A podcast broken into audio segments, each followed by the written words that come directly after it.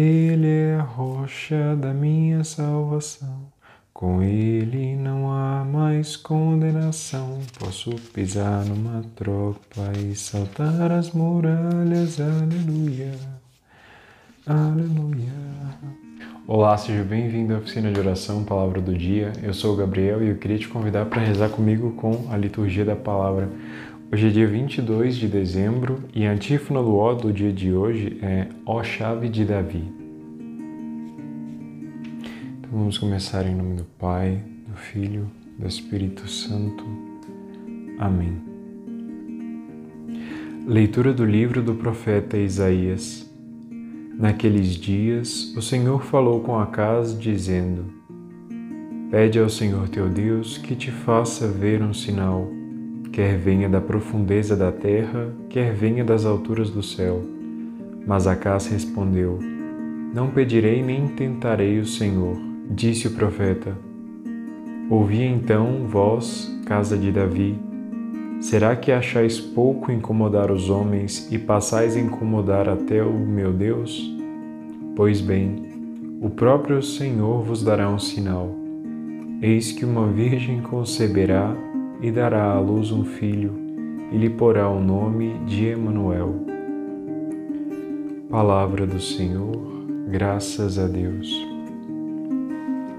me chamou a atenção nessa, nessa leitura é pensar primeiro que é algo que a gente vai ver logo em seguida aqui no Evangelho, né, que é o anjo anunciando a Maria. E aqui o profeta Isaías ele está exatamente profetizando sobre aquilo que vai acontecer, né? profetizando que Jesus vai vir de uma virgem. Né? Não Jesus aqui com o nome, mas o Messias, o Salvador vai vir de uma virgem. Isso é um sinal da predileção de Deus. Isso é um sinal que Deus está conosco. E é isso que significa Manuel, Deus está conosco.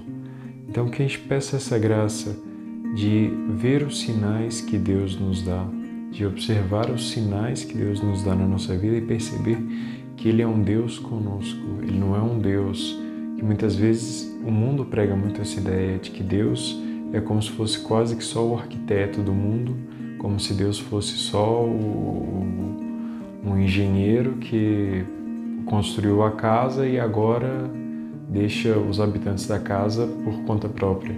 Mas Deus é um Deus conosco, Ele participa, Ele está presente com a gente. Salmo 23 o Senhor vai entrar, é o Rei glorioso. Ao Senhor pertence a terra e o que ela encerra, o mundo inteiro com os seres que o povoam, porque ele a tornou firme sobre os mares e sobre as águas a mantém inabalável. Quem subirá até o monte do Senhor? Quem ficará em sua santa habitação? Quem tem mãos puras e inocente coração? Quem não dirige sua mente para o crime? Sobre este desce a bênção do Senhor e a recompensa de seu Deus e Salvador. É assim a geração dos que o procuram e do Deus de Israel buscam a face.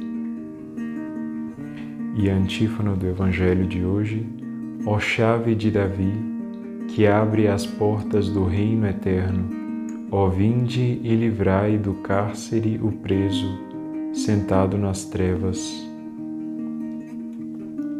Eu gosto muito desse salmo. O Monsenhor rezava ele sempre aos domingos, antes da, da oração de laudes, que era logo também antes da missa. E ah, ele é um, um, esse é um salmo real, né? Um salmo que expressa a realeza do Messias, né? Nós cristãos a gente faz essa leitura da, da uma leitura messiânica, uma leitura cristológica desse salmo e a gente compreende né, esse movimento quase militar, né, de, o, de Deus que vem com todo o poderio, com toda a força, né, com todo o esplendor. E tem um, um, um visual muito bonito esse salmo, né? Ó portas, levantai vossos frontões, elevai-vos bem mais alto, antigas portas, para que o Rei da terra possa entrar. E é um convite também, né, para nós muitas vezes que temos como a cais na primeira leitura, esse coração um pouco incrédulo, querendo um pouco buscar uh, tentar o Senhor, querer provas, né, querer evidências, né, e como ele mesmo disse, né, não pedirei nem tentarei o Senhor, não pedirei, não quero me envolver, não quero, não quero nada que ver com, com esse Deus. Né, o comentarista até coloca aqui, apesar da incredulidade de Acás, Isaías promete um sinal da presença de Deus que salva. Né? Muitas vezes a gente não crê, a gente até tem fé, alguma fé, mas a gente não crê porque a gente não está vendo o sinal. Né? A gente não abre a porta, a gente não abre a porta do nosso coração, não abre o portão da nossa cidade né, para deixar o rei entrar, porque a gente não acredita que ele vai entrar às vezes. A gente não acredita que ele está batendo na porta. Não é como é, às vezes aquele telemarketing liga para a gente e a gente já sabe que é telemarketing e não quer atender, né? A gente sabe que é o Senhor que está batendo. A gente sabe que Ele está batendo porque Ele manda o seu sinal porque Ele está conosco, Ele está presente, porque Ele é Emmanuel, Ele é Deus conosco. Evangelho de Jesus Cristo segundo Lucas No sexto mês, o anjo Gabriel foi enviado por Deus a uma cidade da Galiléia chamada Nazaré, a uma virgem prometida em casamento a um homem chamado José. Ele era descendente de Davi e o nome da virgem era Maria. O anjo entrou onde ela estava e disse: Alegra-te, cheia de graça, o Senhor está contigo. Maria ficou perturbada com essas palavras e começou a pensar qual seria o significado da saudação. O anjo então disse-lhe: Não tenhas medo, Maria, porque encontraste graça diante do Senhor.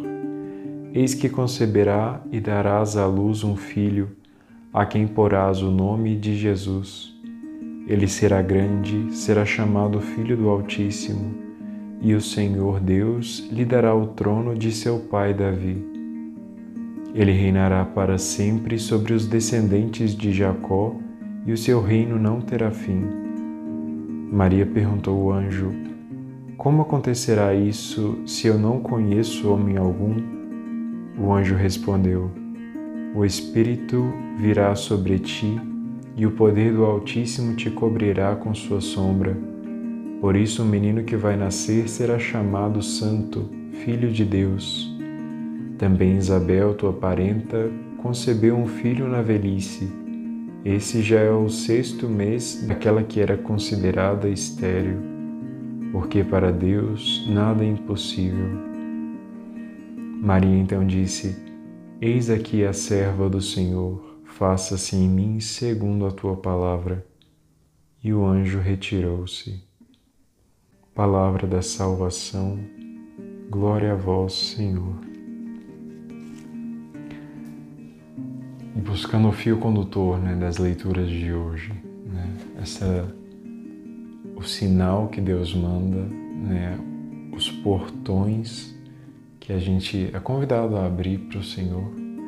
E também agora esse exemplo magnífico de Maria, que com tanta generosidade diz o seu sim. Ela abre as portas, ela abre as portas para que o Messias possa entrar.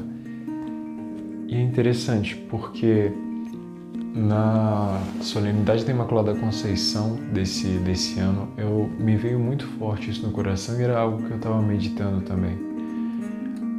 Um dos motivos que Maria, que Deus fez Maria Imaculada, ou seja, sem a mancha do pecado, que Deus fez Maria pura, puríssima, é para que ela pudesse responder com liberdade. O que, que é isso?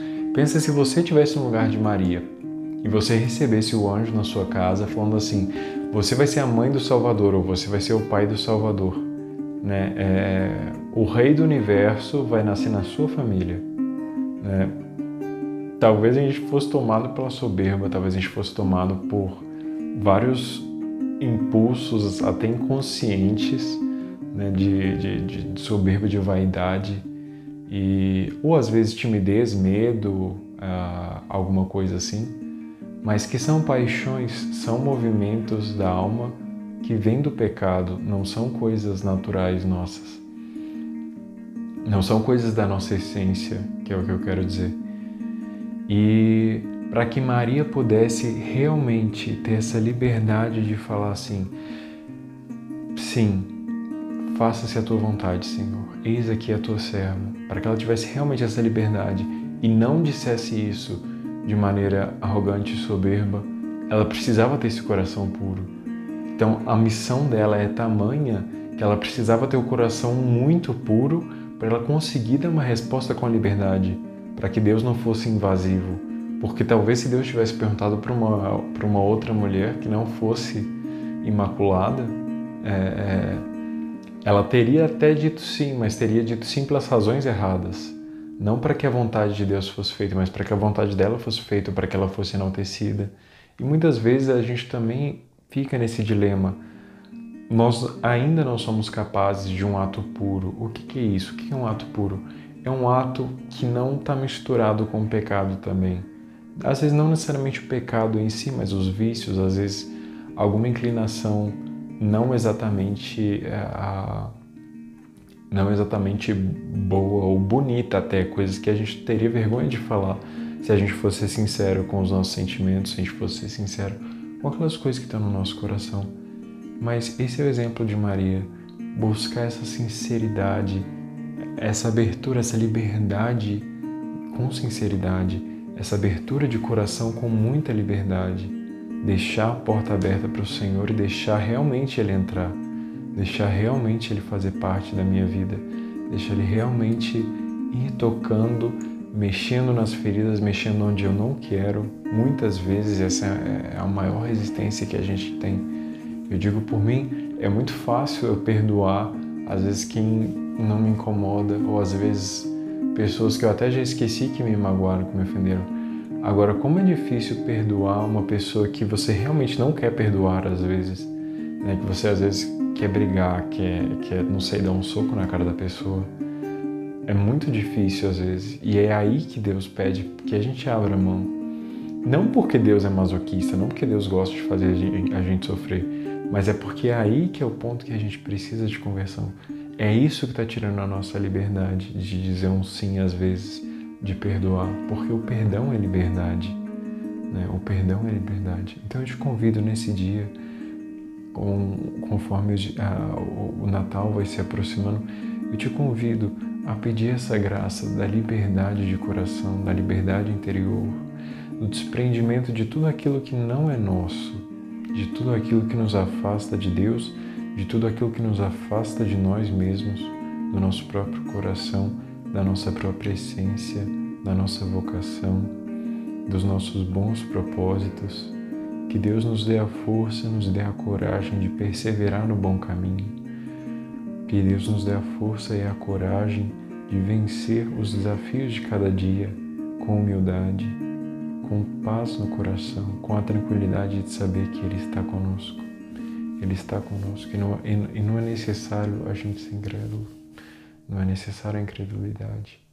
Ele está conosco, ainda que a gente não esteja vendo, ainda que a gente não esteja sentindo.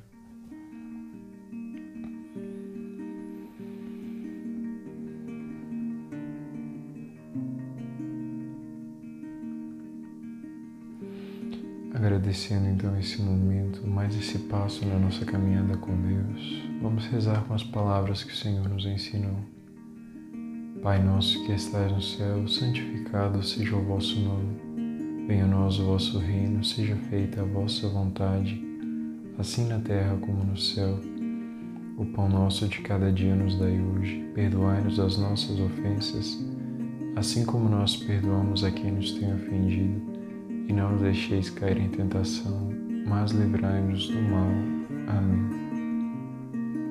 Em nome do Pai, do Filho, do Espírito Santo. Amém. Obrigado por rezar conosco hoje e esperamos rezar com você amanhã também.